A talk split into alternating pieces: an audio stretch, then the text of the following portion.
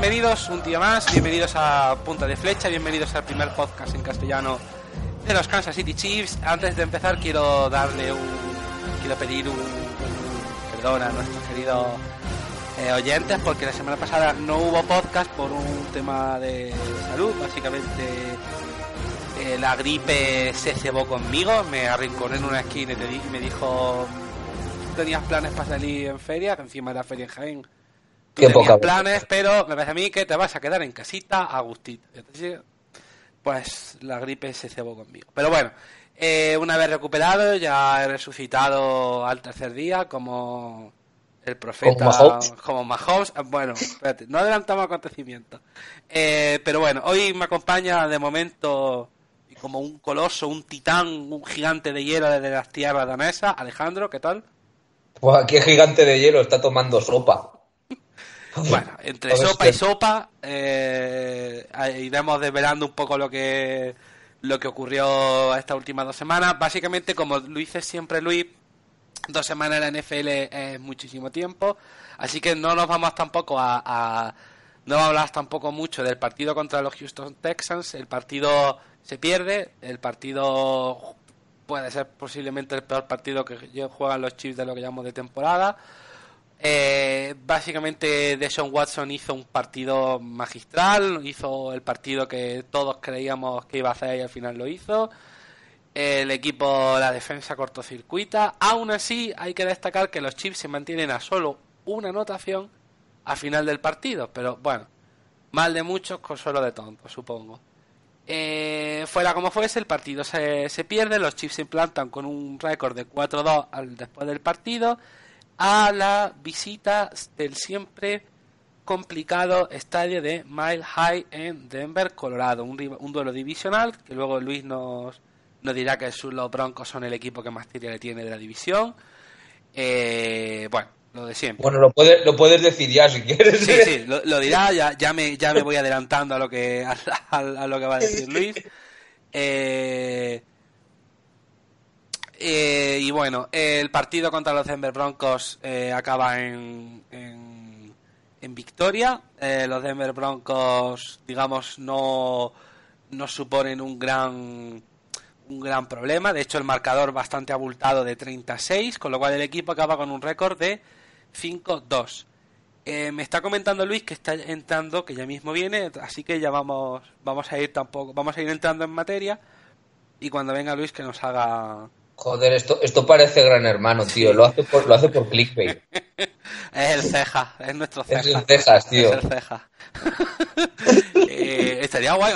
¿Te imaginas traer un día al ceja? Ah, que hable de fútbol americano. Hola, soy el cejas y esto. Bueno, vale.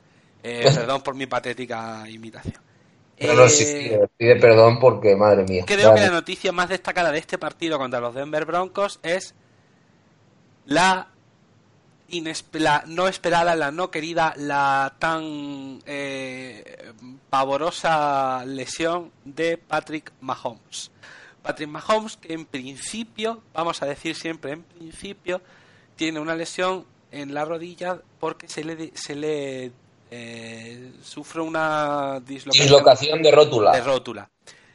Eh, sufre una dislocación de rótula en el partido, sale del partido, va a la tienda, al vestuario y le dicen que, bueno, rule out, que no puede jugar.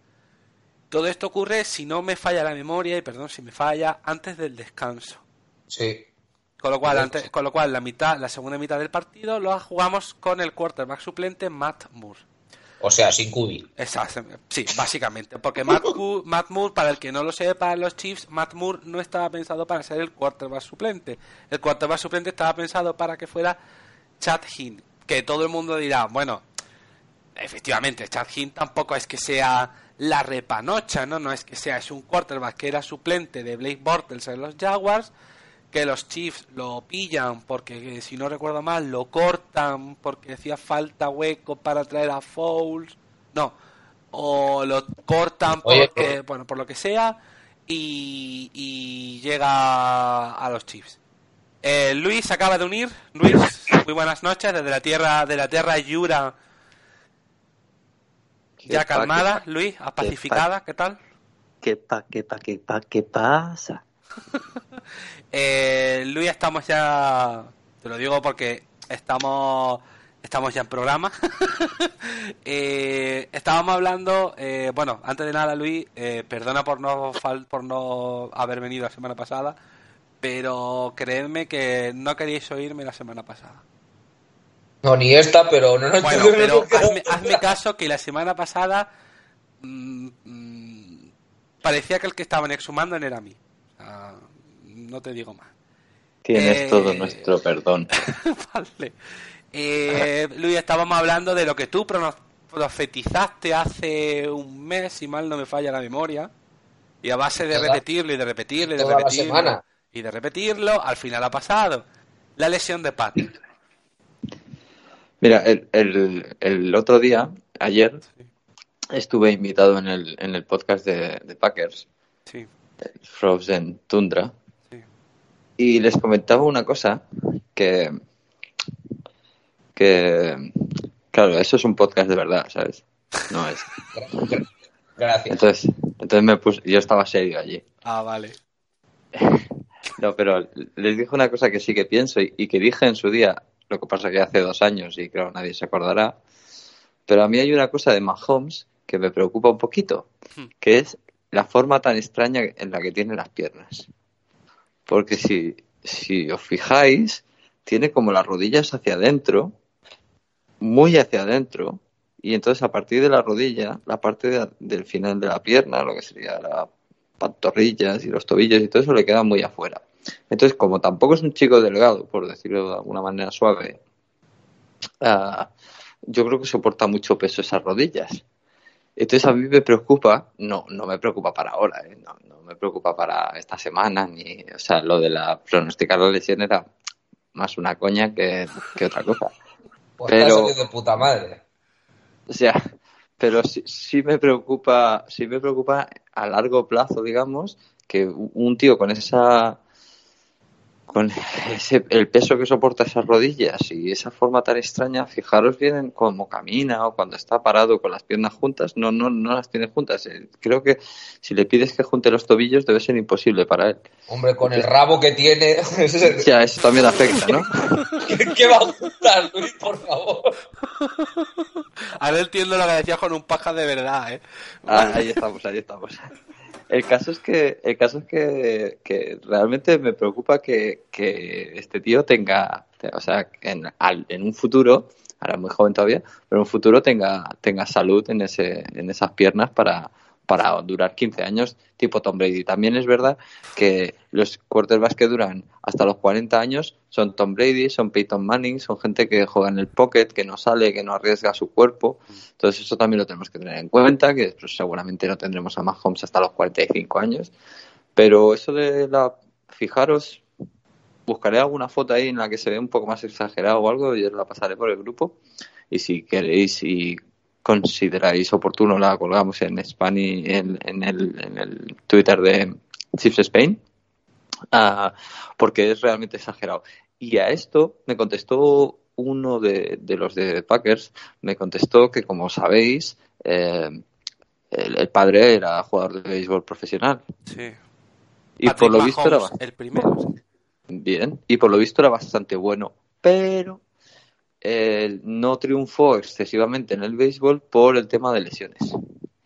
Entonces, eh, bueno, se ve que algo genético hay ahí y eso no quiere decir que vaya a estar lesionándose todo el día, ni mucho menos, pero sí que a mí es una cosa que, no sé, como eso, como teniendo en cuenta que, quieres que sea no tu va para tres años, sino para quince, pues por ahí sí que, no sé, te da un poco que pensar. No, no estoy aquí promulgando el apocalipsis ni nada. ¿eh? No, pues simplemente... Luis me has puesto un cuerpo que para mí se queda el cuerpo jodero que me estás poniendo.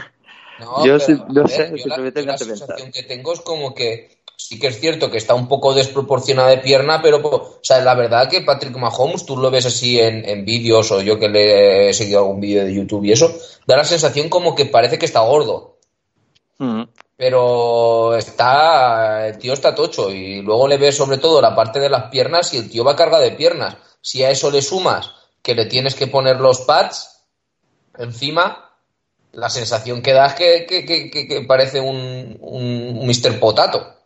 No, yo, yo no diría que es, que es Big Ben, ¿sabes? No diría que es un come hamburguesas, pero aunque es conocido su deleite por el ketchup, pero pero no es no es delgado, o sea, sus, sus rodillas soportan peso, no es no es un tío, joder, no es un gordo, pero pero tampoco es un tío delgado, no es, no es una sílfide, no, no, soy yo que mido unos 73 y peso 59 kilos. O sea, pues, eh, está hecho un besito, ¿eh?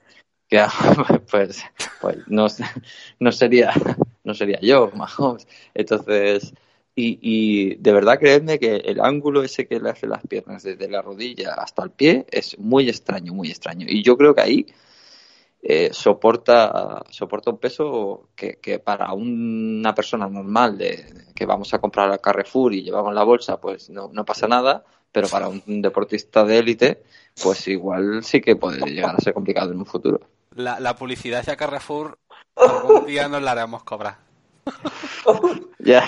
Yo, yo de todos modos te digo, a ver, no, me he fijado en eso, sí que es verdad que me he fijado en lo que, en lo que, lo que dice Alejandro, ¿no? O sea, eh, yo lo veo y es un tío bastante, no voy a decir, no o sea, no quiero que se me malinterprete, no quiero decir que es un gordo, o sea, quiero decir que, tiene pecho palomo, que, que está corpulento, que lo que las piernas son unas piernas muy muy recias, que es un tío muy de, facciones muy recios, muy ¿sabes lo que, Está, en la, está en la línea de llamarle gordo y llamarle eh, fuerte. sí, está entre sí, lo que pasa es que yo creo que, que él llegará a un momento, ahora mismo tiene 24 tiene Mahomes, ¿no? Estoy mirando 24, sí.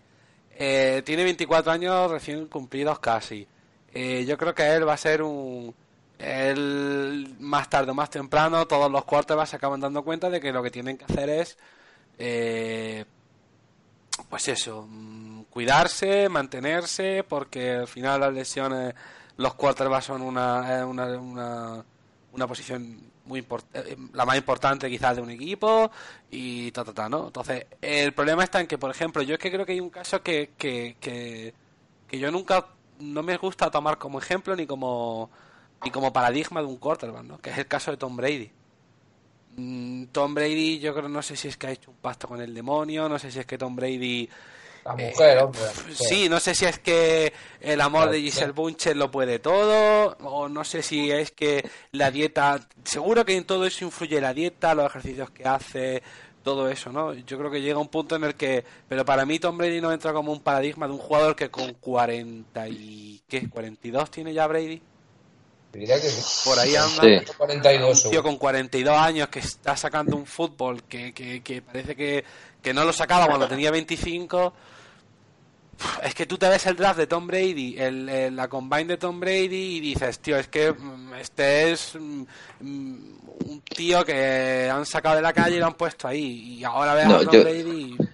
Yo, yo, yo creo que eso está un poco mitificado, ¿eh? Y te voy a, y te voy a razonar por qué porque, porque sí, la verdad es que el tío eh, juega bien y tal, pero yo, yo soy más viejo que él, yo tengo 45 y te digo yo que en un sprint le saco 20 metros. Sí, claro. Porque, porque tú lo has visto correr. ¿Tú recuerdas la Philly Special que, que, que hacen eh, antes de que los, los Eagles le hagan la Philly Special en, en la zona de anotación? Los Patriots hacen la misma jugada y a, Brady se le cae el balón, no, no hace un drop, no lo coge. Eh, no sé quién le pasa la pelota a él, pero sale corriendo por ahí por la banda, le tiran un balón, estás solo y corre, o sea, mi, abuela corre más, o sea, corre y, corre mejor y con más estilo y con más agilidad. O sea, el, tío realmente no está para pegarse unas carreras, no lo ha sido nunca. De hecho, recibe un ostión de, un jugador de Steelers, me parece, en, una, jugada en la que se va por la banda hace muchos años, y yo creo que desde ese ostión, que se levanta medio atontado, yo creo que el tío decide, yo no me la vuelvo a jugar nunca más en mi vida. Y como es un pocket passer y domina mejor que nadie el pocket y está ahí como un, un campeón, hay una imagen del partido del otro día que le está saltando un tío por detrás y el tío ah, sin ni siquiera mirarlo da un pasito hacia adelante y se quita la presión de encima. O sea, es el mejor en eso. Entonces, el tío ha sabido vivir ahí en el pocket, es un pocket passer, tiene el, brazo, lo conserva, el tío se cuida y todo lo que tú quieras, pero no sería el atleta aquí del copón. Lo que pasa que es un tío que, que, tiene el brazo, tiene la puntería y tiene la inteligencia, tiene el, saber jugar, tiene las tablas y tiene un cuerpo técnico que te cagas y tiene... Es que si te das cuenta, los quarterbacks que más duran son los que más Mm, los, que, los que más raros parecen a nivel corporal. Mira Peyton Manning. Claro, pero. Parecía un abuelo flácido que le colgaba el colgajo. Pero fíjate que son pocket passers. ¿Tú crees que Lamar Jackson o Deshaun Watson o. ¿Qué va? Lamar Jackson lo van a matar pero, Pero bueno, es que, es, entonces, es que claro, el, el, ejemplo el ejemplo que viene ahora el pelo es cuando es ahora cuando yo tengo que decir, mirad lo que está pasando con Cam Newton. Claro, pero es que es gente que, que va a la fiesta. Que, o sea, si tú te metes ahí, en, pues, si tú te metes pues, te, pues te van a dar y te van a leñar y en una de estas te romperán la clavícula y en una de estas te, te romperán, no sé, la pierna y ya no podrás volver a caminar de la misma manera. Y claro, y Mahomes es de estos, de los que le va a la fiesta, porque él sale en rollouts, aguanta hasta el máximo el valor.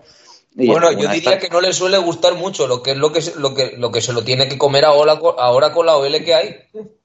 Sí, también, pero, pero él es de salir y de pasar en movimiento y de pasar desde cualquier plataforma y no, no, es, un, no es un pocket passer. Pero hay, hay gente también que, que, ha vivido en ese, en, ese sistema y tampoco ha recibido tanta hostia, tipo Russell Wilson, que es un que es un tío que, que, también es un quarterback muy móvil, pero no tienes la sensación de que haya sido muy, muy castigado, pese a tener una OL lamentable durante varios años eh, seguidos, pero pero es un tío móvil, pero que, al ser pequeñito pues también e-, evita un poco el contacto y es muy inteligente y, al final acaba evitando el contacto pese a ser móvil, ¿no?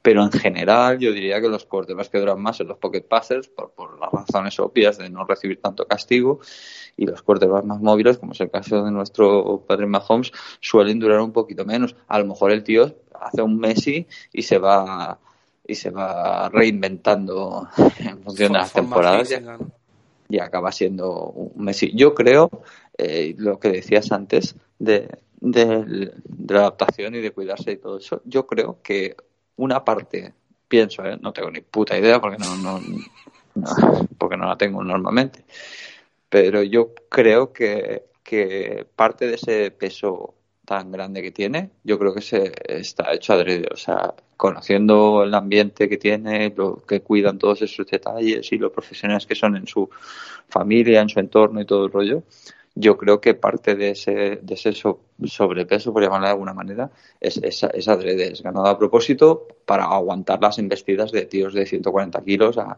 a 50 kilómetros por hora que vienen contra ti. Entonces, supongo que si eres un poco más delgado, eres un poco más débil, pues eh, las hostias las recibirás más fuerte, ¿no? Y entonces yo, yo pienso que, que parte de ese, de ese sobrepeso está, está buscado adrede y muchos jugadores lo, lo han buscado, ¿no? El caso de Alejandro Villanueva, el español, que hablaba en una, en una entrevista que, que había llegado a cortar, no sé, 25, 30 kilos o algo así para poder jugar en la posición. O Eddie Lacey o... Eh, sí, o, o...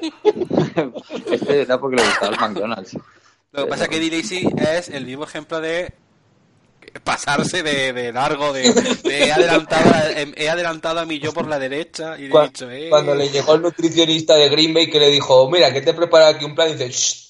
No, pero intentar recordar el Pau Gasol que llegó a la NBA. Ah, sí. Y el Pau Gasol que salió de la NBA. O sea, se, busca, ¿no? Porque para combatir con gente de, pesos tan grandes y de fuerzas tan grandes, pues ah, necesitas mucho cuerpo y, y, se, a mí, perdona Luis, a mí hay una cosa que, que, si estamos hablando de, esa conversión de ir de jugar a la NFL, o sea, cuando estás jugando en el college y llegas a la NFL, casi todos los jugadores se, se ponen mazados, se mazan, casi todos, salvo honrosas excepciones de jugadores que ya vienen mazados, pero casi todos se tienen que amazar en la universidad. De hecho, eh, hace un, hace tiempo en, un podcast, no me acuerdo cuál fue, oía, decía, bueno, tú no te preocupes que eso cuando llega el equipo y se tenga que poner a comer hamburguesas y barbacoa, se pondrá a comer hamburguesa y barbacoa para hacer cuerpo, ¿no? Es el caso contrario. No sé si os habéis fijado cuando Joe Thomas eh, se retira de los, de los Browns, que Joe Thomas ha sido posiblemente el único jugador que dio la talla en los Browns en 10 años en la franquicia, se retira de la NFL y Joe Thomas era un tío que estaba súper era pues, pues la, la, viva imagen de un lineman, ¿no? Muy gordo, no gordo, no es gordo, es muy recio, mucho, mucha espalda, eh, muy fuerte. Y Joe Thomas, pasando seis meses después, estaba hecho un pinchito. O sea, se había desinflado. Era como que Joe Thomas le habían cogido la válvula, la típica válvula de la. de cuando mi padre los veranos se compra todos los años la pertinente eh, ahí lo diré, eh, la colchoneta y abre la colchoneta y se desinfla, pues eso. ¿Tu padre se compra la colchoneta? Todos los años.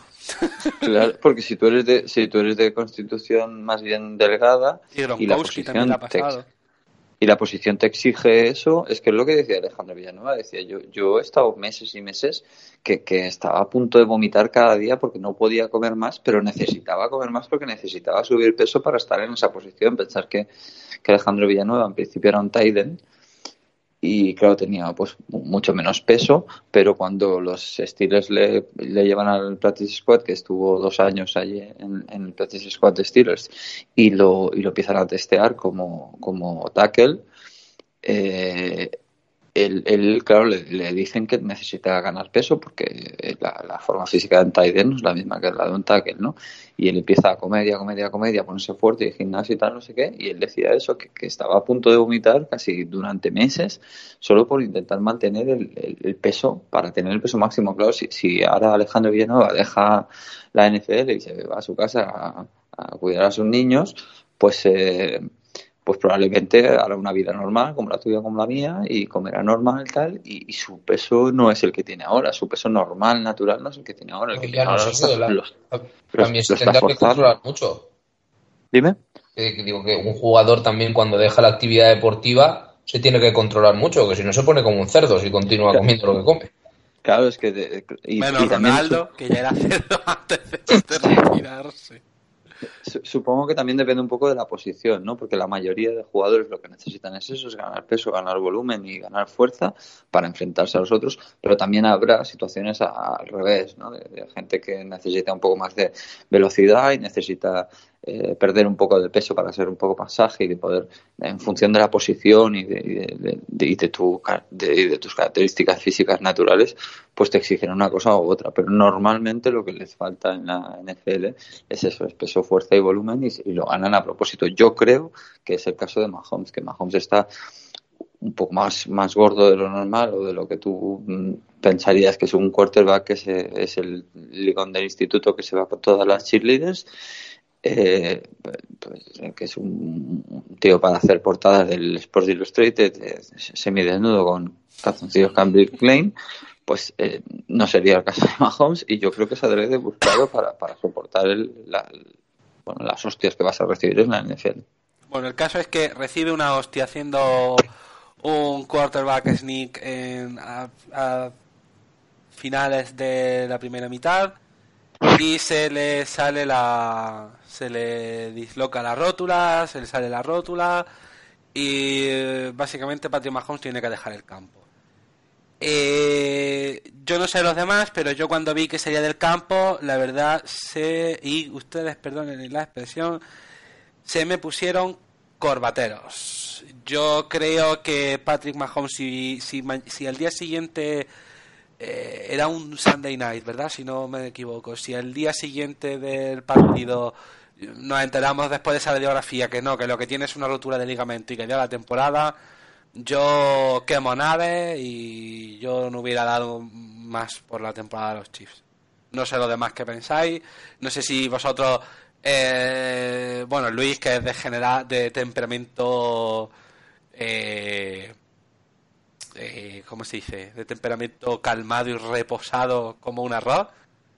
Eh, ¿Vosotros os asustasteis también? Alejandro, ¿tú te asustaste o dijiste, uy, uy, uy? No, pero ahí sí que ya se me vino a la mente un debate que si os, no sé si, os, si lo recordaréis, porque estamos hablando de antes del inicio de la temporada pasada, cuando antes de Patrick Mahomes deslumbrarnos con su luz con su rabo de 40 centímetros, yo dije que no sería buena idea el hecho de tener a un quarterback que acaba de empezar, que en sobre todo en el caso del año pasado tampoco sabíamos cómo iba a funcionar y cómo iba a adaptar, porque claro, nuestra duda del año pasado era saber si Andy Reid le iba a dejar campo libre a Patrick Mahomes para que jugase. Por suerte todo funcionó, pero el debate que yo iniciaba antes de, de inicio de temporada era que necesitábamos tener un quarterback 2 suplente de garantías que nos permitiese que en caso de lesión o en,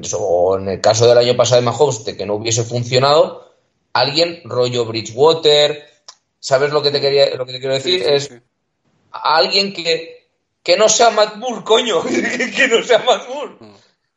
Ni, ni, Matt Moore ni Chad Henne, ni Chad estamos hablando de, de un Chairo Taylor, de, de jugadores que independientemente de que todos sepamos las limitaciones que pueden tener, que sean capaces de sacarte un partido adelante. Yo te digo una cosa, yo en el partido, o sea, en el en este momento eh, cuando, cuando acabó el partido, digamos, había como una especie de, en, Twitter, en redes sociales, en nuestro grupo de WhatsApp y tal, había como una especie de debate sobre eh, si había, si los Chiefs tenían que fichar un quarterback o no fichar un quarterback yo defendía, y el día de hoy lo sigo defendiendo, que lo que tendrían que haber hecho los Chiefs es fichar un quarterback. No voy a decir bueno, porque quarterbacks buenos están en los equipos. Si es un quarterback bueno, está en un equipo. Y si un quarterback no es bueno, no tiene equipo. Pero sí yo pensé que un quarterback que te ofreciera alguna garantía más que lo que tenemos ahora. Es decir, un quarterback que de alguna manera tuviera un poquito más de lo que hay. Y entonces en este momento me acordé me acordé y pensé, lo que yo daría ahora mismo porque Alex Smith estuviera sano y estuviera en el banquillo en los Redskins. O sea, si yo, en este, si yo ahora mismo en este momento soy el general manager de los Chiefs y tengo que fichar un quarterback y veo que Alex Smith está sin equipo, o está eh, o lo han sentado a los Redskins porque creen que tienen que jugar tal o lo han mandado a un equipo y está sentado cualquier cosa de esta cualquier circunstancia de esta o sea que Alex Smith no esté jugando y que quiera ser extradeado yo lo hubiera fichado yo sé que la gente me dirá hombre es que mm, yo lo hubiera fichado no, pero porque es un poco como intentar completar el círculo. no, pero, ya no por intentar completar el círculo, sino porque creo que no hubiéramos encontrado y no encontraríamos a nadie que, que diera resultado desde el minuto uno. No, pero Chus, de todas formas, yo eh, no, no ahora, eh, por la circunstancia de la lesión de Mahomes. Eh, la lesión de un quarterback es algo que siempre te puede suceder y es algo que es inevitable, no, no, no puedes pensar en ello. Lo que sí que tienes que ser previsor y, e independientemente de, de, lo que pueda pasar, tener siempre un quarterback de garantías que, te pueda salir del paso. Estamos hablando de, de, jugadores de la talla de, pues, como era Nick Foles, eh, Casey Keenum, que siempre están bailando entre quarterback titular o suplente. Ahora hemos visto, que te lo comenté el otro día, que Titans ya ha sentado a Mariota. Eh, Winston eh, va en camino también. Eh, estamos hablando de perfiles de quarterback que a nosotros nos pudiesen dar por lo menos ese suspiro de decir, bueno, que Mahomes tiene que estar dos, tres semanas de baja, pues bueno, pues tiramos, tiramos, pero es que a mí este Matt Moore o Chad Heaney o el que sea tampoco me inspira una confianza como para poder o sea, si ya tenemos un problema de la OL y ya tenemos que estar dependiendo muchas veces de Mahomes para que haga maravillas, Mahomes, que es un tío que tiene talento, pues, pues, pues, pues, lo comes, pero un tío que no tiene talento como Matt Moore, que lo único que es capaz de, sacar es o melonazos o, poca cosa más, me, eso sí que me preocupa mucho. ¿eh? Ahí sí que ya podría dar la temporada por descartada. Yo, yo estoy totalmente en desacuerdo con todo lo que decís. no, no, perfecto. A ver. Ilumínanos, maestro. Duro, es que es solo una opinión la mía. Sí, sí, claro, sí, sí, sí. Pero yo, yo creo que cuando tienes un equipo como el nuestro y... A ver, no sé cómo explicarlo. Esto, em, voy a volver a mentar. Deja que lleve día hable por ti, Luis. Partiendo de la base que Mahomes está gordo. empieza. Voy a volver a mentar a los grandes Adri y Juan. ¿Vale? Entonces, cuando tenemos el debate con ellos sobre la defensa y todo y tal, tal, tal, yo, eh, aunque les meto caña, entiendo un poquito lo que quieren decir, ¿no? Pero no estoy de acuerdo con sus conclusiones finales. Me explico. los, los Saints eh, pierden a Drew Brees, sale Bridgewater y aguantan el tipo. Pero los Saints son un equipo muy balanceado, con una defensa muy buena, con un ataque muy, muy bueno, no tan explosivo, sino más bien fiable, más que explosivo es fiable. Lo que pasa es que es tan fiable que tiene la capacidad de hacerte un big play cuando les da la gana. No en vano tienen a Drew no el mejor Drew de, de, su carrera, pero sí es continúa siendo uno de los mejores jugadores que ha por la liga. Exacto. Y tienen a Michael Thomas, pero también tienen a Camara y también tienen una defensa muy buena. Y lo mismo pasó con los Eagles que perdieron a Carson Wentz, salió Foles, que es ahora parece que Foles sea un, backup de garantías, pero Foles el año anterior de estar en, de ganar la Super Bowl eh, estuvo en Chiefs, QB2. Sí. Era nuestro QB2. Y, y era un QB2 que si se lesionaba Alex Smith y salía Foles, nosotros decíamos, oh, vaya mierda. O sea, eh, mm, luego, luego resultó que lo petó en los Eagles, pero lo petó por bueno, por, por, porque era un equipo muy balanceado, con una defensa muy buena, con un front seven muy bueno, con entonces nosotros no somos ese modelo de equipo, que ya me parece bien, o sea, que a, mí me gusta que no seamos ese modelo de equipo. Bueno, no es que me guste, si fuéramos un equipo muy balanceado, pues también estaría contento, pero me gusta ser un equipo explosivo, me gusta ser un equipo que, que, vive gracias al ataque y que si la defensa nos mantiene un poquito, pues eh, ganamos los partidos y que el año pasado hacemos un, no me acuerdo, 12-4 o algo así hicimos y, que este, y que este año si Mahomes no se hubiera lesionado, pues probablemente haríamos un, yo que sé, un 13-3 o un un, eso. Es igual, un 11-5, pero, pero joder, lo firmo yo que cada año empezar la temporada a hacer un 11-5, pero lo firmo con, la sangre de mis hijos. no te oiga Carla. Bueno. No, yo, yo he oído unos platos por ahí, es posible que le huele alguno a la cabeza. Yo estoy oyendo unos pasos, Luis. Sí, sí. Bueno, que me pierdo, que me pierdo. Sí, perdón. total, que, que no somos ese tipo de equipo. Entonces, cuando tú tienes un equipo tan centrado en, ese tipo de juego y con ese quarterback, no vas a tener nunca, jamás, un quarterback suplente que vaya a equiparar lo que te está haciendo el titular. Es que es imposible. Es que si, que si lo tuvieras eres tonto. O sea, si tienes ese quarterback tan espectacular sentado en el banquillo, o tú eres tonto o el resto de equipos son tontos. Entonces, suplir esa pieza es prácticamente imposible porque es cambiar todo el tipo de juego a, mitad de temporada. Entonces, que, se pierde tres partidos, pues, pues, la temporada la temporada no está perdida. Que se pierde toda la temporada, pues la temporada está perdida. O sea, a mí de hecho, yo, casi que la daría por perdida y no arriesgaría a Mahomes para poderlo tener eh, muchos más años aquí y no hará forzarle en el, a los dos partidos para que salga en el tercero contra Titans, que parece que se podría ganar, no sé qué. Yo no, no, no me la jugaría con eso, entonces... Eh, solo a Rey que ya está entrenando. Sí, sí, por eso. Que bueno, bueno, a ver, a ver, a ver, a ver, a ver, a ver, a ver, a ver. Eh, hablando de eso, eh, según eh, llevo toda la semana oyendo que, que Mahomes, por lo visto, eh, está casi recuperado, que parece ser que va a jugar. Se está hablando incluso de que juega contra los Packers, que no sé qué, que no sé cuánto. He visto un vídeo de lo que ha entrenado Mahomes. Mahomes no ha lanzado ni siquiera el balón. Además acabo de ver el, el, un vídeo de él haciendo un calentamiento muy, muy, muy, muy, muy, muy, muy suave. O sea, es como si me pusiera yo a calentar. Tal suave es. Muy, muy suave y no ha lanzado el balón. Y cuando ha tocado el momento en el que el equipo se tenía que poner a, a, a jugar, a practicar, a entrenar, han, han cortado y han dicho y Mahomes ha ido, no sé si al vestuario o no lo sé. Entonces, yo tal como lo veo ahora mismo, no veo ninguna posibilidad de que Mahomes juegue contra los Packers. Es más, no tendría sentido. Es más, es que es lo que estamos diciendo. Prefiero perder los partidos que hagan falta. Prefiero perder los partidos que hagan falta. De decir eh, que, que, va a estar. Vamos a suponer que está cuatro partidos de, baja. Mm, si él llega, si perdemos los cuatro partidos, los chips nos ponemos 5 o 6. ¿Vale? O sea, con 5 o 6 tienes que ganar los cinco últimos partidos que te quedan para llegar a playoff.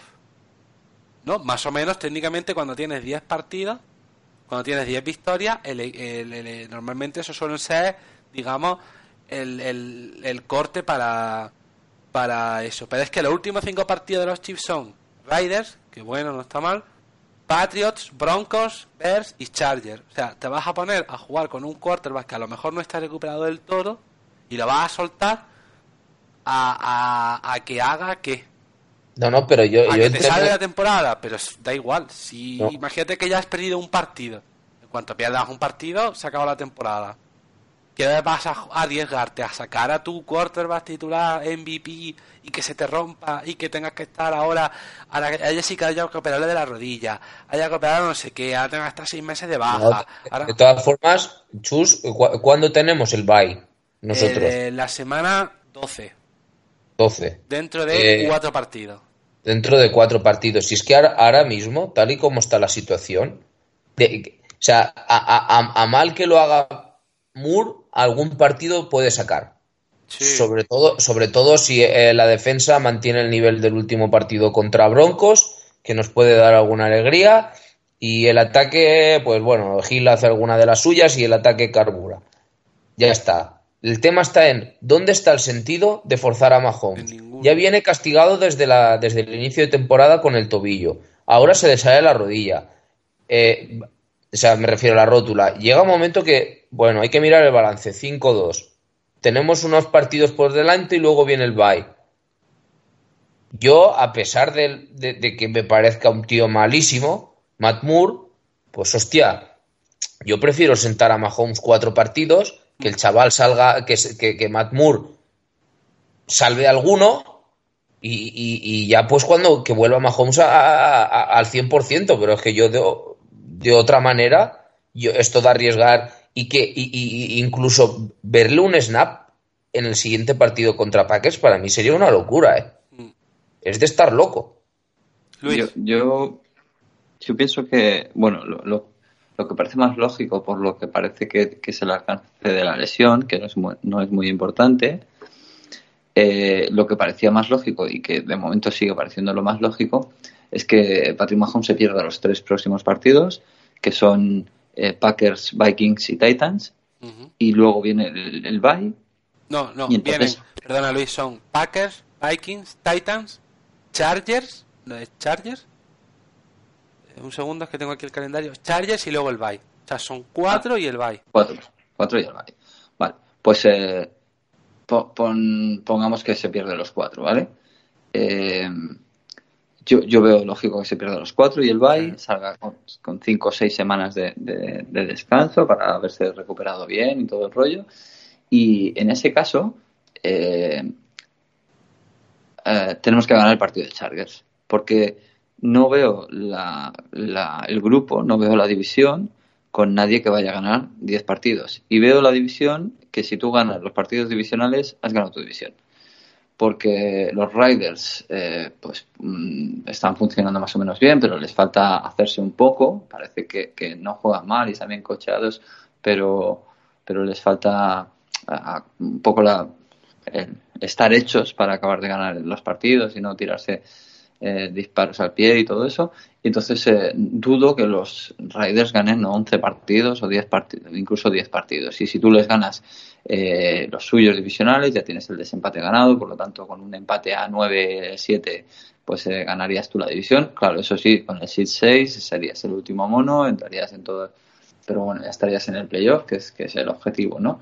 Entonces, yo creo que Andy Reid nos ha demostrado durante años que es un tío capaz de jugar con quarterbacks, em, digamos, eh, normales o con un juego no eh, explosivo y ganar muchos partidos. Entonces, perdemos el de, el de Packers y perdemos el de Vikings y, entra dentro de lo normal. Y el de Titans, pues ya se podría empezar con ya tres semanas de rodaje de Moore y con un esquema planteado para él y con ese tipo de pases. Y, no olvidemos de que, pues en el fondo, Tyreek Hill está ahí, Travis Kelsey está ahí, que es un tío que sobre todo eh, si metes a Hill en el slot y, metes a, a, Kelsey con esos pases de seguridad que pueden ayudar mucho a ese tipo de quarterbacks, pues podemos jugar un juego corto. Lo único que faltaría sería activar la carrera, que que sería un paso muy importante para, para tener un, quarterback, un manager, ¿no? Hacer que haga unos bailes cuando,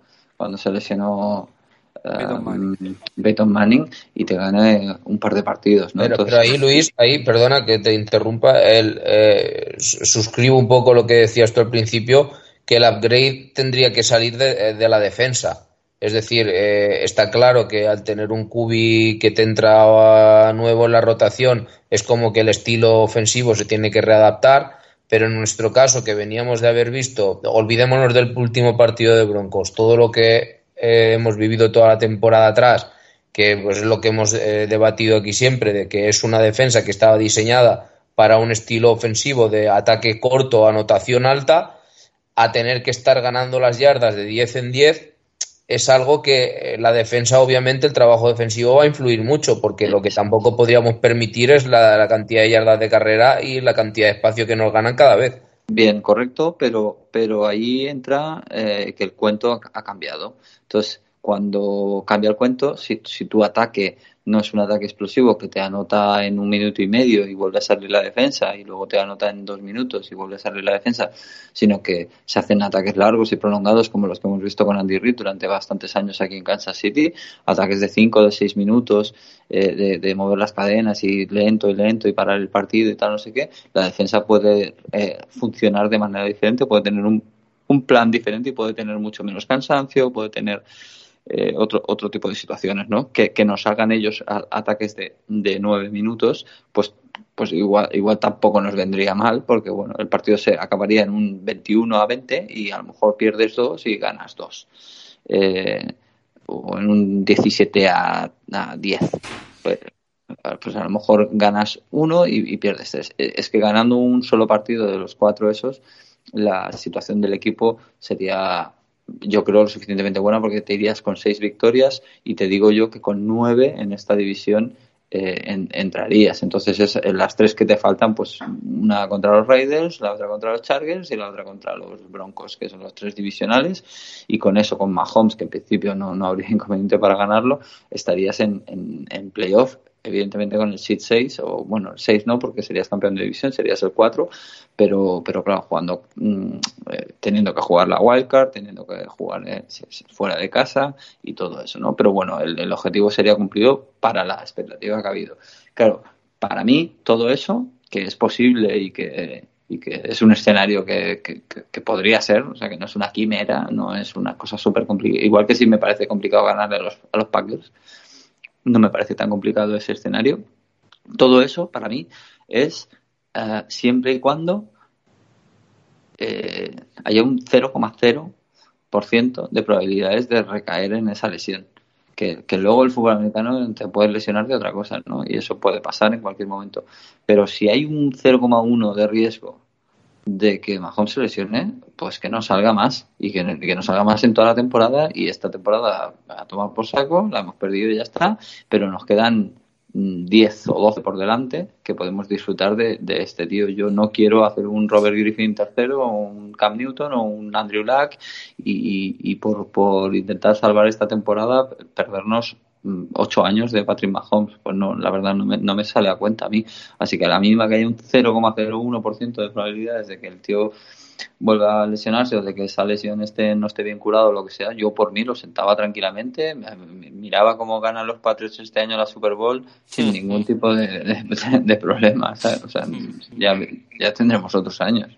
Sí, yo estoy, yo estoy totalmente de acuerdo con eso último. O sea, yo creo que el equipo se construye a partir de él, sobre todo el ataque, y que no estando él, mm, no vamos a ningún lado. Y creo que, que arriesgarse hoy 2019 a perdernos al Patrick Mahomes, que a lo mejor el Patrick Mahomes de 2021 es mejor que el de 2019, no lo sabemos, pero claro, tenemos que llegar al 2019 con Patrick Mahomes. Claro, de hecho yo hice una encuesta en Twitter, eh, de estas, eh, en mi perfil de Twitter, y, y, Mientras ya busca. no sé cuánta gente votó, pero cerca de 100 personas o algo así, y salió que prácticamente solo un 20% de la gente lo pondría a jugar. O sea, el, el, el 80% restante o 79 con no sé qué, eh, le, lo, lo, sentaba y lo guardaba para tener Patrick Mahomes durante muchos años. Lo que pasa es que las franquicias no suelen funcionar así, funcionan muy al día y no funcionan tan a, a, a, a largos plazos. Dile a Andy Reid que de aquí 10 años quiere tener a Mahomes en el equipo. Andy Reid te dirá, de aquí 10 años yo estoy bajo tierra, pero seguro, con, con la de hamburguesas que como. no duró 10 años yo ni... ni... Dirá, para lo que me queda del convento. Pues claro, él quiere ganar la Super Bowl ya, sabe que cuantos más años pasen, peor lo tiene y, quiere ganar ya. Entonces, eh, y, claro, eh, probablemente la, eso, las franquicias funcionan más al día, ¿no? Pero lo que es los aficionados, yo creo que casi todo el mundo tenemos clarísimo que, que que no, que, que, si hay un mínimo riesgo, que, que se quede fuera y que es igual, este año ya, ya hemos disfrutado bastante y miraremos cómo juegan los otros y ya está. Pero Luis, yo hago una pregunta, yo la lanzo aquí. O sea, ¿alguien me puede explicar qué sentido tendría sacar a Patrick Mahomes en el siguiente partido? Ansiedad. Con un, con un, con un 5-2 de balance y viniendo de haberse dislocado la rótula. O sea, no, no, es que esta jornada, ¿qué sentido no va a salir que saliese? Ansiedad. No, no, es que no está en la cabeza de, yo estoy convencido que no está en la cabeza de nadie que salga ni que sea por sentido común. Lo que pasa es que si no lo, si no lo seleccionas como out, pues eh, Green Bay tiene que, tiene que mirar el plan de otra manera, ¿eh? tiene que perder el tiempo ah, en claro. Ahí que diseñar qué pasa si juega Moore, qué pasa si juega Mahomes, y entonces pues le estás engañando un poco las cartas al, al rival, pero vamos, yo creo que, o sea, estoy prácticamente convencido de que solo para eso, para marear un poco la perdiz y tocarle un poco los huevos al equipo rival y que no lo tenga tan fácil. También por puntualizar una cosa, creo, o sea, las lesiones de rótula, sobre todo cuando te dislocas la rótula, tampoco es tan grave, ¿eh? No, no, no me lo no es algo grave, es algo que se coloca al sitio, simplemente tienes que dejar que la, la rodilla se desinflame, ver si se ha derramado, bueno, si, si hay líquido, no hay líquido, etcétera, y ya está, que se haga un buen drenaje y que la rodilla sobre todo sea estable, porque normalmente cuando hay dislocación de rótula también suele haber algún problema muscular alrededor de la alrededor de lo que es eh, la protección de toda la rodilla y eso hay un poco donde hay que tener mucho cuidado. Claro, si, si, el ligamento no está afectado, que han hecho las pruebas suficientes y no está afectado, bueno, hemos visto imagen, bueno, hay una imagen muy típica de un jugador de los Cowboys que no sé quién es. Sí, se la, se la pone al sitio. recibe una bola, cae mal, sale con la pierna girada para el otro lado. Que, esa, esa imagen es brutal, tío. El tío se coge la pierna él mismo, pues se la coloca en el sitio y se levanta y a seguir jugando. que pues que posiblemente haya sido lo más heavy que haya visto en, en, en directo, ¿eh? Es que es, es, es, que es espectacular, tú. Es que coge la pierna, se la. Yo, o sea. Yo no sé, si, si, yo le pongo el vídeo a mi hermana, sopa, si yo le pongo el vídeo a mi hermana, que es médico, de oh. ese tío poniéndose la rodilla y levantándose y siguiendo a jugar, seguro que lo que dice, como mínimo, es ese tío es gilipollas. Pero bueno, Además, pega un saltito ahí. Sí, sí. Pega, pega un saltito ahí súper ágil para seguir jugando tan tranquilo. Y bueno, yo, yo tenía una chica en un equipo de, de voleibol que entrenaba yo que se le salía la mandíbula. Uf. Y se quedaba con la... sí, sí. Y se quedaba con la boca así abierta. ¡Ah! Y entonces ella misma con las manos se hacía así crack y se ponía la mandíbula en el sitio y seguía jugando. Dios. Y vosotros pensando que se hacía burla la pobre. No es lo mismo, pero yo qué sé. Madre Supongo que bueno, iba a hacer un chiste, eh, pero me lo voy a ahorrar. Eh, no, no, no hagamos chistes, por favor, no empecemos a abrir chistes. Eh, vamos a hacer una cosa. Es que ya llevamos mucho hablando de la lesión, porque además que creo que es el tema fundamental, porque también vamos a, vamos a... El partido contra los Broncos es que no dio mucho más de sí. eh, cuando estábamos haciendo la previa, eh, tenía, había puesto en tres cosas a destacar. Una, la defensa. La defensa contra los Broncos hace nueve sacks, si no me equivoco, efectivamente nueve sacks. Pero luego he puesto aquí una flechita, ¿vale? Y eh, quiero hacer una, una mini sección nueva que, voy a, que vamos a titular Vamos a burlarnos de Joe Flaco. Vamos a hacer bromas de Joe Yo me apunto, tío, yo me apunto. Me parece que yo... Mm, me parece que lo que está haciendo Joe Flaco en los Broncos es para que mañana mismo, que para que al día siguiente del partido se fuera al campo, cogiera a John Elway y le dijera, mira, yo no quiero jugar ni un minuto más en la NFL. Porque creo que el ridículo que está haciendo ahora mismo Joe Flaco es indigno para un tipo que, bueno, siempre ha habido un debate hasta que, hasta que se fue de los, de los Ravens, siempre hubo un debate en el que, digamos, había gente que defendía que Joe Flacco era un quarterback élite, vamos a decir. Élite en el sentido de, pues, élite, que era un quarterback top. Eh, mucha gente decía que no, pero sobre todo la gente de los Ravens defendía a capa y espada que, bueno, que sí, que había sido situaciones en las que Joe Flacco era un quarterback élite. O sea, yo he llegado a escuchar que dice, no, es que es un tío de playoff, que solo funciona en playoff. Bueno, de hecho, de hecho eso no es del todo cierto, no es del todo falso, ¿eh? El mejor mes que ha tenido la carrera de Joe Flaco fue el enero que ganaron los Super Bowl los Ravens. Pero un enero, tío. Sí, bueno, también, también Nick claro, ha sido MVP. Claro, bueno, evidentemente, pero una persona, Joe Flaco es un tío que tiene ya es bastante veterano, lleva ya más de 10 años en la liga, un tío veterano. Yo creo que Joe Flaco debe de reconocer que cuando ya los Ravens lo echan de, de Baltimore porque han encontrado su quarterback y quieren tirar de este quarterback y no ven que vaya yo creo que Joe Flaco cuando ya llega a los, a los Broncos y está haciendo los partidos nefastos que está haciendo, yo creo que Joe Flaco debería ser capaz de admitir que él no da más de sí. No, pero mira, yo de hecho ayer, no sé si que recuerdo que fue ayer, ayer Luis en un grupo que tenemos en, común también, hizo un comentario que yo estoy totalmente de acuerdo, que es eh, Broncos, eh, que estoy de acuerdo y a su vez eh, suscribo una cosa. Luis comentaba que, que él creía que eh, Broncos ya había iniciado eh, el modo reconstrucción, sobre todo después del traspaso que ha habido de Emmanuel Sanders, si no recuerdo mal. Eh, pero claro, la, la, cuestión está en que Bronco, una franquicia como Broncos, aparte de seguir insistiendo en la defensa, que, que, es algo que ya estamos viendo que no, no, está funcionando, sobre todo como funcionaba otros años, no hay la química que había antes. Eh, ¿qué franquicia se le ocurre poner a. En, o sea, ¿qué franquicia de reconstrucción se le ocurre poner a Flaco de quarterback titular? O sea. Yo es que creo que, que John Elway. Yo es que creo que a John Elway le pasa una cosa. Que es, yo creo que John Elway. A ver, todos tenemos claro que John Elway actúa a modo de Dios en Denver. Porque es una persona que se ha ganado el derecho a actuar de Dios en Denver. Tanto de jugador como de general manager en el sentido de que, bueno, cuando llega él es una persona que cuenta un, tiene un halo de misticismo alrededor de él como jugador. Quarterback, ganan la Super Bowl, los Broncos antes de, Joe, de John Elway eran bueno, para el que no se para el que no sepa quién eran los Broncos antes de Elway, que se ve el capítulo de los Simpsons cuando Hank Scorpio le compra los DM de Bronco a, a Homer y dice Joder, los DM de Broncos, dice, yo quería los Dallas de los Cowboys de Dallas, y le dice March, hombre, no está mal, dice, ¿cómo se nota que no sabe de fútbol?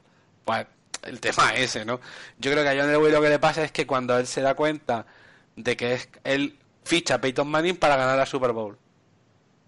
Peyton Manning firma un, par de temporadas muy buenas, sobre todo la temporada de que se plantea la Super Bowl contra Seattle, y son masacrados. ¿Qué pasa? Que Peyton Manning ya no, ya no da más de sí se dan cuenta entonces de que bueno lo que se, se encuentran con que tiene la combinación perfecta de una defensa de jugadores top top, absolutamente élite, de las mejores defensas de la historia, y un coordinador que es Wade Phillips, que es un pedazo de entrenador. Pero John Elway empieza a probar quarterbacks. Primero intenta fichar a Osweiler. Como Osweiler le da la patada y se va a, a Houston, eh, se queda con Simian y con no sé quién y empieza a dar palos de ciego, palos de ciego. El año pasado ficha a Case Keenum que hace una temporada anterior en Vikings que juega muy bien, pero claro, es que estás comparando Benito de los Vikings que con un entrenador que tiene el equipo comido, que te lo tiene más caído, con un cuerpo de receptores que es la leche, con una línea que es muy buena, con tal, pasa el milagro de Minneapolis, todo eso está muy bien. Y luego llega el año con Case Keenum y nada. Y luego llega este año y ¿qué hace? Fichar a Joe Flaco. Yo no sé si es que Denver lo que intenta es esperar a que salga el nuevo Andrew Luck o no lo sé. La verdad, no lo sé. Sí, pero han a un Cubi. Eh, sí, pero es que el Cubi tampoco es que. Es que el Cubi que ha drafteado Denver pero es que ahora mismo no me digas que no es el mejor momento para sacarle de titular a este chaval para ver cómo funciona. Yo lo que creo, lo que realmente creo, es que ellos han intentado draftear a este jugador para que Joe Flaco actúe de mentor. Pero yo creo que Joe Flaco no es un tío que, que tenga un conocimiento. A ver, también estoy hablando de una manera muy superficial. Pero, hostia, yo creo que Flaco, por la manera y el estilo que tiene de jugar, tampoco crea que sea el mejor mentor de nadie, a pesar de haber sido campeón de la Super Bowl un año. Yo es que no, es que creo que yo creo que el problema de, los Broncos es un poco más que tiene más idea de pero, pero, perdona ya acabo la, la, la, reflexión. Para mí yo creo que el problema es que hay un problema en un despacho y que se traduce en la banda en la banda en el campo el problema es que John Elway no está dando para de ciego con el quarterback porque se ha autoelegido gurú de quarterback y luego está teniendo decisiones de, de entrenadores catastróficas desde que el pobre Gary Kubiak le dijo que no podía seguir entrenando por motivo de salud, si mal no recuerdo. Luis, tú que le tienes especial cariño a los Broncos. Cuéntame. Luis se ha quedado sin palabras por los Broncos. bueno, Está dormido. En, lo que. Eh, no, ah. digo, perdón, es que tenía, tenía el micro silenciado. Ah, no te preocupes. Eh, digo, que eso, eso último te lo compro, pero, pero me jode ahora tener que ser yo el defensor de los Broncos y de Joe Flaco.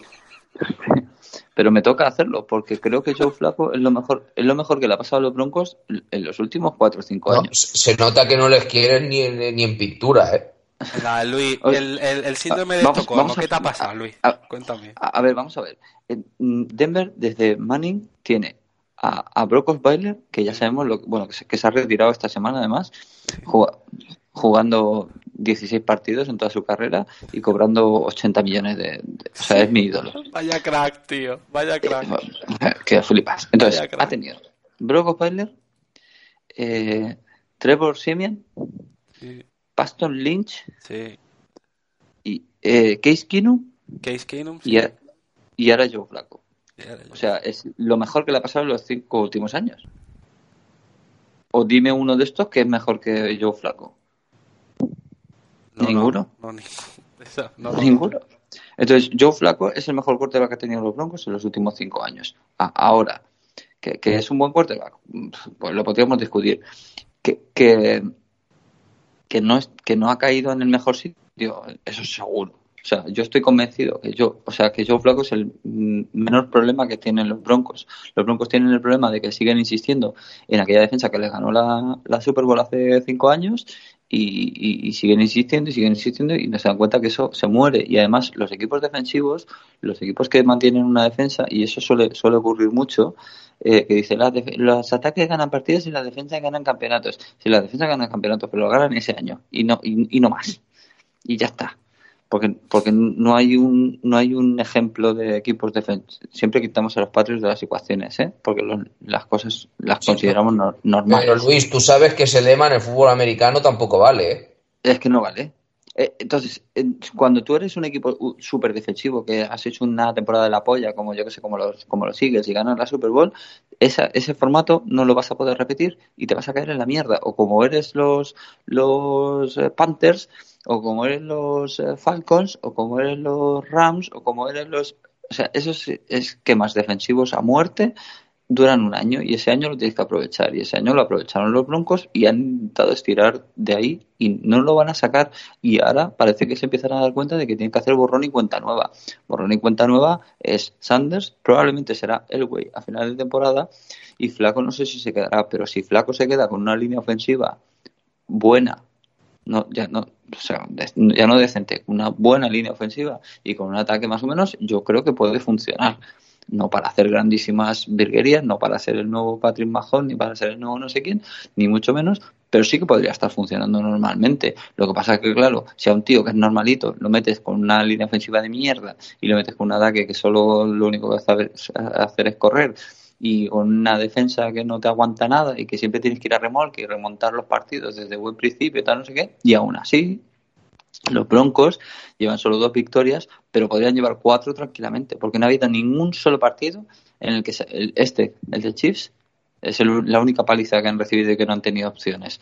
Pero los otros partidos, en todos, uno porque fallaron un extra point en el, o les metieron un field goal en el último segundo después de aquella jugada que el tío se cayó al suelo, no sé qué. Otro porque y, y, podrían llevar cuatro partidos ganados tranquilamente. O sea, no son el desastre de Miami, de Washington o de no sé qué. No, es un equipo que no está no está bien, pero no creo que Flaco sea especialmente el problema. Ya os digo, después de Lynch, después de Osweiler, después de Keenum, después de... No, pero Luis, digo, o sea, no, yo, yo, por lo menos no digo que, que, Flaco sea el problema. Digo que Flaco, en, un, en, en, el estado actual en el que se encuentra mm, Denver, no es el QB ideal, primero por estilo de juego. primero por estilo de juego y luego por la situación en la que se encuentra. Ahora mismo Denver necesita aire fresco. Pero yo creo, yo la lectura la hago al revés. O sea, tú coges ahora a, lo, que pasó con, con, Rosen en Arizona, ¿no? Tú coges a un Rosen que, puede ser un buen quarterback y lo metes en un sitio donde no funciona nada, sobre todo la línea ofensiva, y, y Russell Wilson hay uno cada 20 años. Entonces, eh, el tío puede ser bueno, Rosen, pero claro, lo metes ahí, lo machacan, lo, lo muelen a palos, tal, no sé qué, y, al final hasta te lo quitas de encima y se lo das a Miami para que lo machaquen allí otro año, que el pobre chaval también, anda que igual que Brock Osweiler es el dios, este tío, el pobre, está pillando y además por cuatro duros porque con el contrato rookie le están metiendo de hostias hasta... Hombre, de, de, hecho nadie le quiere asegurar ya, Es que, entonces, si tú metes un tío ahí a que lo maten, pues, pues es que lo van a matar. Entonces, mm, para mí la lectura es como al revés. Es monta un equipo y entonces metes a Joe Flaco y lo hará funcionar. Porque probablemente lo hará funcionar. Porque hemos visto aquí no hacer funcionar a, a, los Vikings y porque hemos visto a Falls hacer funcionar a los, a los Eagles. porque si tienes un buen equipo y metes a un tío como Joe Flaco, porque hemos visto a los Kansas City Chiefs funcionar muy bien con Alex Smith, por el cual nadie daba un duro porque si tú tienes un buen equipo y lo tienes balanceado y las tienes las cosas bien hechas, Joe Flaco puede ser un tío perfectamente, igual que Simien no, o igual que Osweiler no, eh, este tío sí puede, yo creo que sí puede llevarte el equipo. Lo que pasa es que tiene tantas carencias que, claro, ah, pues a, cualquiera que pongas ahí, a no sé que sea el crack de la hostia, pues, eh, pues se le van a ver. Y claro, cracks de la hostia, si fuera tan fácil conseguirlos, todos ganaríamos la Super Bowl cada año, pero no es tan fácil conseguirlos. Así que yo creo que la caga Elway por no querer cambiar el equipo y la caga Elway por, por las elecciones del draft, porque Pastor Lynch fue una elección del draft y bastante alta. Y el, y el chaval que han fichado este año también, que han cogido en el draft, que, que ni, ni, ni sale como tercer quarterback, porque por lo visto, por lo que en los entrenos y todo el rollo, tampoco vale eh, pues eh, claro, no, la, caga como visionario en el draft, porque podía haber subido a por cualquier otro, lo que sea, y, a lo mejor la situación no sería, ¿no? Pero él ha dicho, no, no, este es el bueno, este es el bueno, la ha cagado. Pues, pues, sí, pues la ha cagado. Bueno, eh, ya llevamos una hora hablando de, sobre todo la lesión de Pat, hemos hablado de un poquito de, y yo me voy a tener que ir en breve. Eh, eso te iba a decir, vamos, como ya el partido va, o sea, el partido, muy bien, como ya se nos va acabando el tiempo, para completar tu, tu síndrome de Estocolmo, eh, ¿cómo va el partido contra los Packers? Bueno, antes de nada, eh, presumiblemente los Chiefs no van a jugar con Patrick Mahomes, vamos a dar por supuesto que Patrick Mahomes no va a jugar. El partido se juega la madrugada del domingo al lunes, es un Sunday Night Football, es decir, otra vez nos toca madrugar a las 2 y 20 de la noche en Arrow. una hora antes. A las 1 y 20. Es verdad que todavía que hay cambio de tiempo. y cambia la hora. es verdad, efectivamente. Eh, a las 1 y 20 de la noche, hora española. Eh, si algún si alguna si tenemos algún oyente mexicano que se nos haga que se haga de, escuchar y a partir de ahora intento decir también la hora en México por darle un poquito de internacionalidad al, al tema eh, bueno fuera como fuese creo que estaba a en México bueno eh, Luis para completar tu síndrome de Estocolmo que me has dicho un par de cositas que me han dejado triste no ves ninguna manera de ganarle a los Packers ¿no? No, ninguna. Absolutamente ninguna, cero. Bueno, sí, veo una. ¿Cuál? Que se lesione a Aaron Rodgers. Que, que, que en el minuto 3 caiga un rayo en Arrowhead y impacte a todos los jugadores de los Packers. Solo de los Packers. Solo a los de los Packers. Perfecto. Y entonces eh, de repente se mm, metamos un field goal, se ponga a llover, se anule el partido y ganemos 3-0 por el partido suspendido por la lluvia. Y eso parece las apuestas, Luis, porque estoy. Hostia, pues, búscalo porque lo mismo te gana un dinero, ¿eh? Como eso parece, ¿eh? No, no, el único que te le 10 pavos, ¿eh? Ah, por cierto, por cierto, tu manera de romper el mercado se va consumando, ¿eh? ¿Qué? se va consumando, se va consumando, poca broma, ¿eh? Que, los Bills van 5-1, que los Bills van 5-1, poquita broma, ¿eh? Sí, pero hoy he visto, mira, mira, perdona Luis, hoy, hoy he visto, eh, eh, no sé si era en Instagram, un reportaje de las previsiones que daban de alcance playoff y a los Bills le daban un 46%. Poquita broma con eso, ¿eh? Y yo, creo que más porque ya no es solo que, que ellos tienen un calendario fácil, sino que además el resto de equipos que pueden comerse esa plaza de wildcard, porque claro, como, como campeón de división no, vas a, no vas a ser, tiene que ser como, como wildcard, como segundo clasificado, pues eh, tampoco hay mucha gente que se esté pegando por eso, sí que... Luis, perdona, ahora, vale. De los Colts, pero... Pero es que... Eh, ¿Cómo, cómo dices que van ahora 5-1, no? 5-1. 5-1, pero, pero es que les, les falta jugar contra Redskins, les falta jugar contra Browns, les falta jugar contra Dolphins, les falta jugar contra Broncos, eh, les falta jugar contra Steelers y, contra Jets. y contra Jets. O sea, les faltan seis partidos muy ganables. ¡Vamos, Bills! Sí, pero aquí estamos sin apostar. O sea, aquí como, como el no, Luis, ¿cuánto dinero tienes? ¿Cuánto has apostado? Yo, yo, puse, yo puse 10 euros. ¿Y cuánto ganas si, si van a playoff? Pues nada. Dos, con 10 me daban. Dos o sea, que puestas 10 y te dan dos con 10. Qué malos son los Bills. No, hombre, sí, sí, me daban pues 21 euros ganaré. Bueno, bueno son dos Pero, Vale, eh, vamos, vamos a... No, me, no, me, atreví a hacer la, la cosa que, os dije yo de sacar todos mis ahorros. Será, cabrón, llega diciendo a todo el mundo que apueste todo el dinero que tengan y vaya a puerta 10 pavos. Al, al, margen de, al margen de los chanchullillos fiscales de, eh, vamos a hablar de los paques que se nos va acabando el tiempo. ahora, me veo, ahora, me veo, un montón de oyentes en casa. ¡Oh, puta que metió 20.000 pavos! Eh, pero, es que va a ganar, el que, el que metió 20.000 va a ganar 40.000, estoy seguro. Esto como había, había, había, un señor en Leicester que apostaba todos los años que el Leicester ganaba la Premier. Y el año que ganó la Premier se llevó, no sé si fueron 200.000 libras, apostando no sé si fueron 30, 40 libras. Sí. De la, o sea, era una era apostado todos los años que el Leicester ganaba la liga y por lo visto hubo un par de semanas antes que estaba el Tottenham que parecía que sí, sí, que sí, no. Y cuando, y cuando llegaba la final de temporada dijeron, te cambiamos la apuesta, te damos 60.000 ahora en vez de las 200 y pico mil. Y dijo el otro, no, pero es que le llamaban a casa, la casa de apuestas le, llamaba personalmente a casa. Para Con un cobrador de frac. Los Peaky Blinders iban a verle. Oye, mira que no, hombre. Bueno, a ver, por favor, vamos, vamos a seriedad, centrémonos. Luis, ¿de verdad no hay ninguna oportunidad contra los Packers? ¿Tanto miedo te da Aaron Rodgers, la defensa, o qué te da miedo? ¿O todo? miedo me dan muchas cosas, pero... Sí, pero en este caso. En este caso... Fútbol. Eh, o sea, eh, sin, los matchups, digamos, eh, todos son en contra nuestra. O sea, Green Bay es un equipo que corre muy bien y que ha conseguido muchas yardas de carrera, lo cual en principio a nosotros nos va mal. Pero no es solo que nos vaya mal, es que yo creo que lo que pasa en Denver con la defensa no es que Denver sea malo, que también, es que el problema de la defensa no es que no sepa parar la carrera, sino que no sabe leer.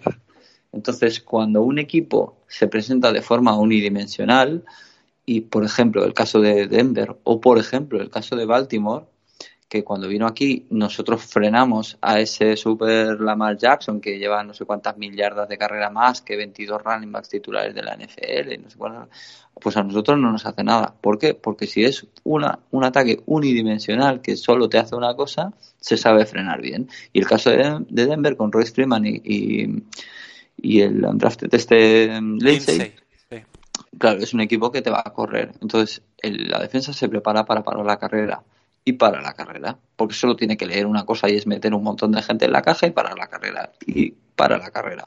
El problema es cuando te empiezas a, tener que cubrir mm, tanto la carrera como el pase, porque entonces cuando salen mm, un segundo tarde y cuando tú coges a un running back en velocidad, con lo que decía Alejandro de que nuestro de que nuestro cuerpo defensivo es, eh, más bien ágil, más que pesado, es ágil para, para moverse rápido, un running back en velocidad contra un Thornhill, por ejemplo, que es muy bueno, pero es, es, pequeñito y, y, delgado, pues lo asfalta, lo pasa por delante y ahí están eh, todos esos placajes, eh, em, eh, mis tackles perdidos. Entonces, es esa diferencia de entre definir qué es lo que vas a hacer o averiguar qué es lo que van a hacer, te, te, hace llegar un poco tarde y te hace que la defensa no acabe de funcionar ni en una cosa ni en la otra. ¿Qué ocurre? Que los Packers son eso. Porque tú, si corres muy bien, pero como se te ocurra meter siete tíos en la caja, tú dale campo libre a los Rodgers para que haga un pase, ¿sabes? Que, que, ahí va a recibir pases hasta la mascota de los Chiefs. Porque... no la de los Packers, no, la de los Chiefs. Sí, sí. Entonces, eh, mm, claro, defensivamente me, me, parece que tenemos las de perder, pero vamos, porque esos equipos son los que a nosotros en principio nos van a hacer más daño. Era lo que se presuponía que Lamar Jackson nos iba a hacer daño porque había mejorado mucho en el pase y tal, no sé qué, y luego aquí no se vio así, ¿no? A la que le forzamos a pasar un poco porque se estaba frenando bien los avances de la carrera, tanto los suyos como los de Ingram, y se puso a pasar, pues, pues claro, pues no pasó como, como pasará Aaron Rodgers. Pero, yo tengo una teoría de que antes que te vayas quiero que la escuches. Vale, pues, ahora, acabo y, me dices lo tuyo, ¿vale, Alex? Eh, pues em, eso, que por, ahí eh, lo, veo totalmente perdido y claro, por el ataque, pues eh, lo que digo de Andy Reid, yo creo que, que, es un que es un tío que, que nos ha demostrado que sabe jugar con, con slants, que sabe jugar con screens, que sabe jugar con trick plays por detrás de la línea, tiene hombres para hacerlo, como Michael Harman o como Tyreek Hill o, Travis Kelsey, tiene hombres para hacerlo, pero en una semana no creo que le dé tiempo a cambiar todo el plan de una temporada, todo un playbook de una temporada que está diseñado de una forma muy específica para cambiarlo para, para, para Man Moore y pues sí, conseguiremos ir avanzando un poquito y tal, pero enseguida te encallarás, la defensa de Green Bay es, es una muy buena defensa, por lo tanto y eh, como no está sentado el juego de carrera, que siempre que Andy Reid ha jugado así, también ha, ha, jugado muy bien con la carrera porque teníamos a, a, buenos running backs. Y si no teníamos a buenos running backs como cuando teníamos a Jamal Charles que estaba lesionado y luego salía Charles West y salía um, Spencer Webb Spencer Webb Spencer Webb y, y, parecían eh, super cracks porque el diseño de las jugadas estaba muy bien eh, hecho para, para poder correr, ¿no? Entonces aguantabas ahí los drives largos. ahora tenemos que aguantar esos drives largos sin, sin el diseño de la carrera porque la línea ofensiva no tiene la calidad suficiente para abrir los espacios por, por calidad individual y, y, tiene que ser por sistema. Entonces, por sistema en una semana tú no cambias un playbook de 300 jugadas en una semana. Eh, entonces, en el ataque no, no algo haremos porque alguna jugada saldrá y, en alguna Gil le gana la espalda a alguien y Matt lo encontrará como el otro día y, pues podemos anotar 17 puntos o, o, 20 puntos, pero es que Packers te va a anotar 30 o 40 prácticamente seguro. O sea, eh, no veo la la situación en la que eso no ocurra, no sé qué, que a los Rodgers, yo que sé, le pongamos algo en la bebida y, y se le a tirar intercepciones, pero no, no sería el tío que tira más intercepciones del mundo, ni mucho menos. ¿Quieres que te rompa la cabeza?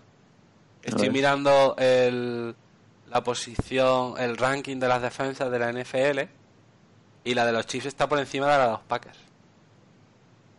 En es que aquí es, por partido. Eh, es que aquí es donde quiero hablar un momento, porfa. Sí, sí, adelante, adelante. Creo, creo que eh, yo porque ya llevo dos semanas que ya procuro ya olvidarme del tema de la defensa, no discutir ni no calentarme la cabeza ya, que creo que me ha crecido hasta el pelo y todo. Eh, pero yo después de haber visto el último partido defensivo de Broncos, primero creo que me deja y constata el planteamiento que había hecho Chips desde el principio de temporada de no de la no de la permisión ni la apertura a, propósito de gaps para facilitar la carrera, sino de una situación en la que estábamos de contención y de que a partir de, de la red zone era cuando nosotros entrábamos ya a, full. Que tampoco se veía muy bien funcionar, pero bueno, el tema está en que nosotros queríamos gestionar mejor el reloj. Em, lo que llama mucho la atención es que después del partido de Texas, donde ya se vio el gran defecto de la OL, de lo mucho que sufrimos, de que Mahomes no terminaba de sentirse cómodo, cómo reacciona la defensa en el partido de Broncos. Primero, creo que en ese partido la sensación que me dio a mí al verlo era que la nota que había no era de contención, sino de arrasar. Con lo que sea, ni contención ni pollas, a muerte. Cosa que en, cierta manera, pues me dejó mucho más tranquilo porque digo, vale, es Broncos. Pero yo noté algo más de peso. O sea, de hecho creo que Clark cambió el, eh, lugar, se fue al lado izquierdo. Eh, utilizamos bastante más snaps a eh, Casapeñón este. jugamos con Endadi y el otro, ¿cómo se llama? No recuerdo. Y luego Sorensen, que también disputó bastantes snaps, se le vio un buen nivel. Y el tema está en que yo digo, me da la sensación de que todo está, es que cada vez tengo más claro que todo está planificado. Después, después, después de, o sea, una defensa que viene de pasarte, de, de haberte hecho un partido en la mierda absoluta, haber hecho posiblemente el mejor partido en defensa de esta jornada, si no la mejor de las dos, tres mejores. Pues Alex, yo te quiero un montón. y lo sabes. Venga, aquí viene, aquí viene la, la, la hostia. El, pelo. yo, sabes que te quiero un montón. Y, y, me encanta que estés en mi vida pero joder qué bonito Luis me cago en la no no la lágrima la, Luis, tío. gratis ¿eh? a mí esas cosas no me lo dice eh te lo dice solo a ti ¿sabes? es que hemos con cenas románticas en el burger. Claro, con Alex hacemos cenas románticas en el burger. Eh, pero, mm, aunque te puedo comprar parte de ese argumento, eh, claro, cuando haces cinco partidos de una forma y, y, otro de muy diferente, creo que la anomalía es el diferente. Entonces, eh, es verdad que, se habrán hecho muchas cosas para ajustar. Es verdad lo del cambio de peso. Para mí es muy significativa la presencia de Sorensen. En, los últimos partidos salió ya algún snap y tal, no sé qué. Parecía que Sorensen eh, es un tumbado de la vida, pero que no es normal. O sea, ese, tío no está bien de la cabeza. y, quizás necesitamos a esa gente que no está bien de la cabeza. O sea, Sorensen lo hemos visto volar por encima de la gente para aplacar a un tío. ¿sabes? Eh, es Polamalu en mal. Sí, sí. pero pega fuerte. Pega demasiado fuerte a veces, porque se llevan unas cuantas sanciones por pegar demasiado fuerte a destiempo y no sé qué. Entonces, cuando empiezas a ver que meten a Sorensen, ya dices, esto ya quieren, ya creo que el cambio de, chip ya. Entonces, esa parte del peso y de, pegar más duro y tal, te la compro. Pero claro, eh, no te lo compro porque es una anomalía, un solo partido es una anomalía. Si eso cuando vea yo que se mantiene en el tiempo, pues, pues a, lo mejor te lo compraré más. Y luego, sobre todo por lo que te decía de la unidimensionalidad del ataque. Cuando tú tienes un ataque que te, que te va a atacar de una manera solo, pues eh, el planteamiento defensivo es muchísimo más claro. Entonces tú metes ese, todo ese peso lo metes en la caja y, no te corren y, ya está, y ya está arreglado el tema. Pero claro, los Packers no son los Broncos. Los Packers tienen muchos eh, sistemas, muchas formas de jugar. Además vienen en un buen momento, que un día malo lo pueden tener y lo que sea y todo lo que tú quieras. Si se puede lesionar hasta el apuntador o yo qué sé, o puede cometer siete fumbles en, en diferentes jugadas. Sí, puede, podría ocurrir, pero vamos, eh, eso sí que estaría bien pagado, más que lo del rayo que cae y se, carga todos los paquetes. Entonces, la Ice Bowl mal.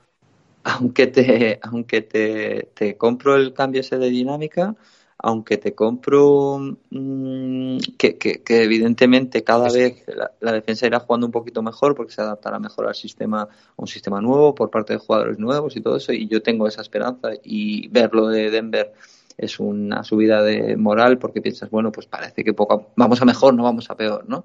Que es lo que de lo que se trata.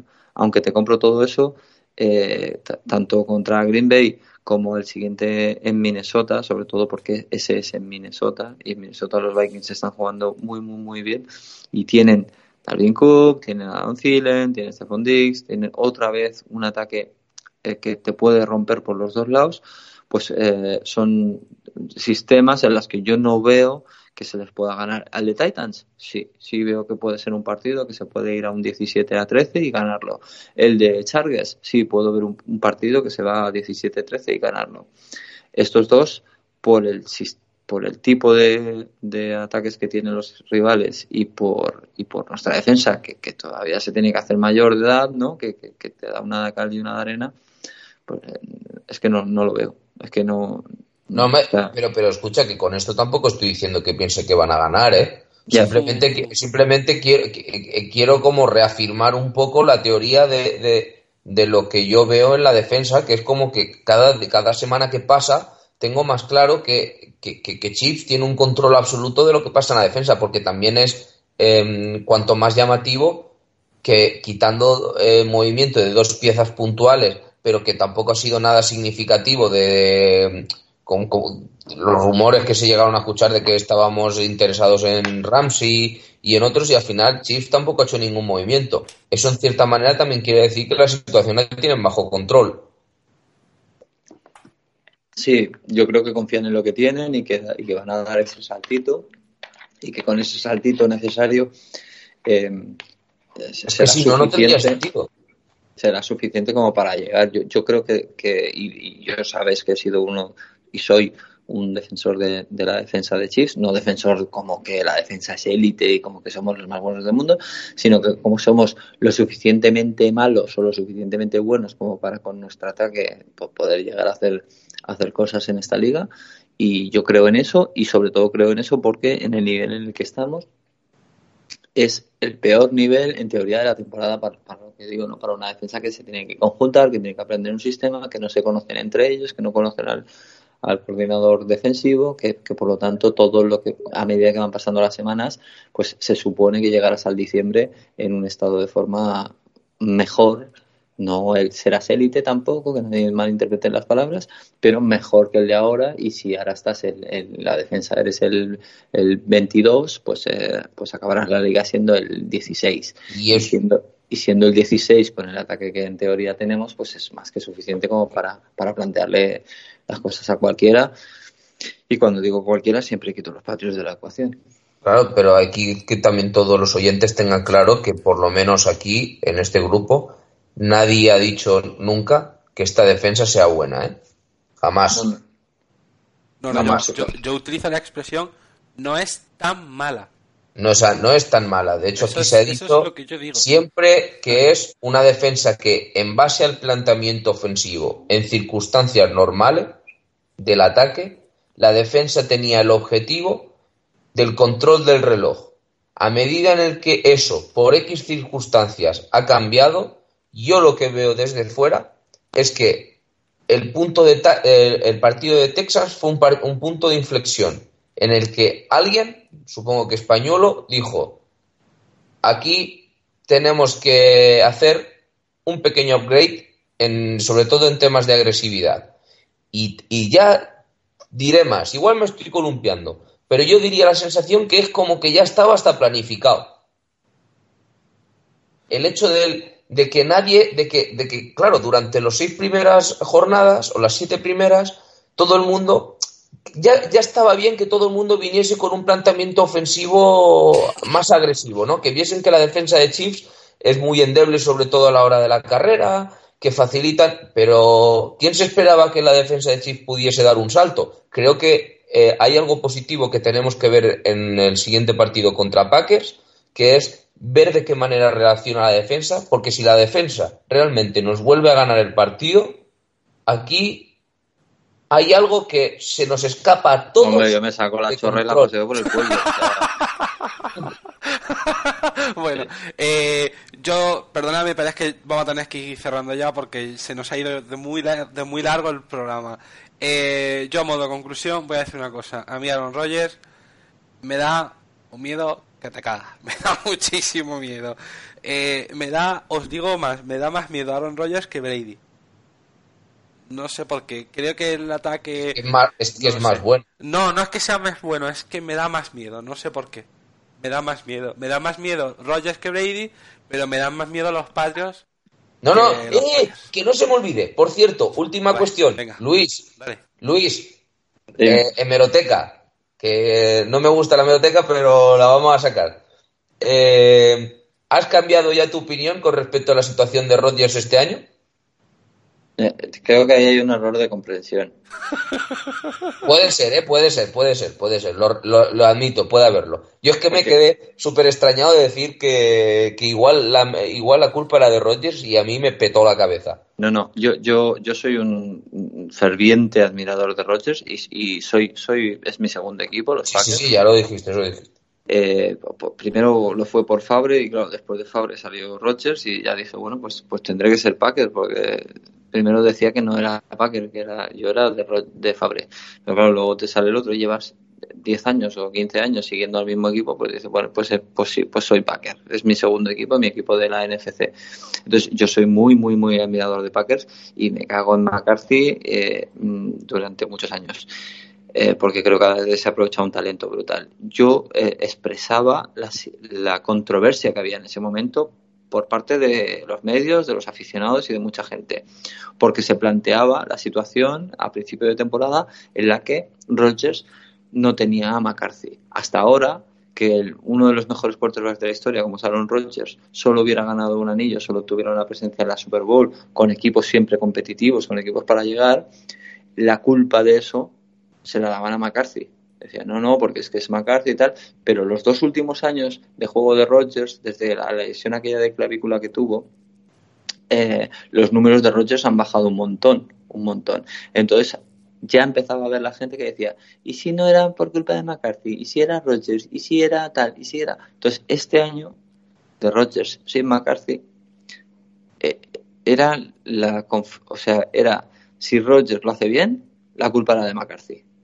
Pero si Rogers no lo hace bien, entonces la culpa no era de McCarthy, pero no es que no era ahora de McCarthy, es que no eran los últimos 10 años. O sea, los últimos 10 años que le hemos eh, dorado la píldora a, Aaron Rodgers, en realidad a quien se la tendríamos que estar dorando es a, McCarthy, porque todas las cosas buenas que había sacado de este tío era gracias a McCarthy. Entonces estaba esa disyuntiva, existía, estaba en el aire, tú escuchabas los podcasts y leías a la gente y todo eso, y eso estaba en el aire, y esa situación podía hacer llegar, claro, no lo sabíamos, podía hacer llegar a que los Packers no funcionaran este año con el nuevo entrenador, que siempre es una incógnita, que no sé qué, no sé cuántos.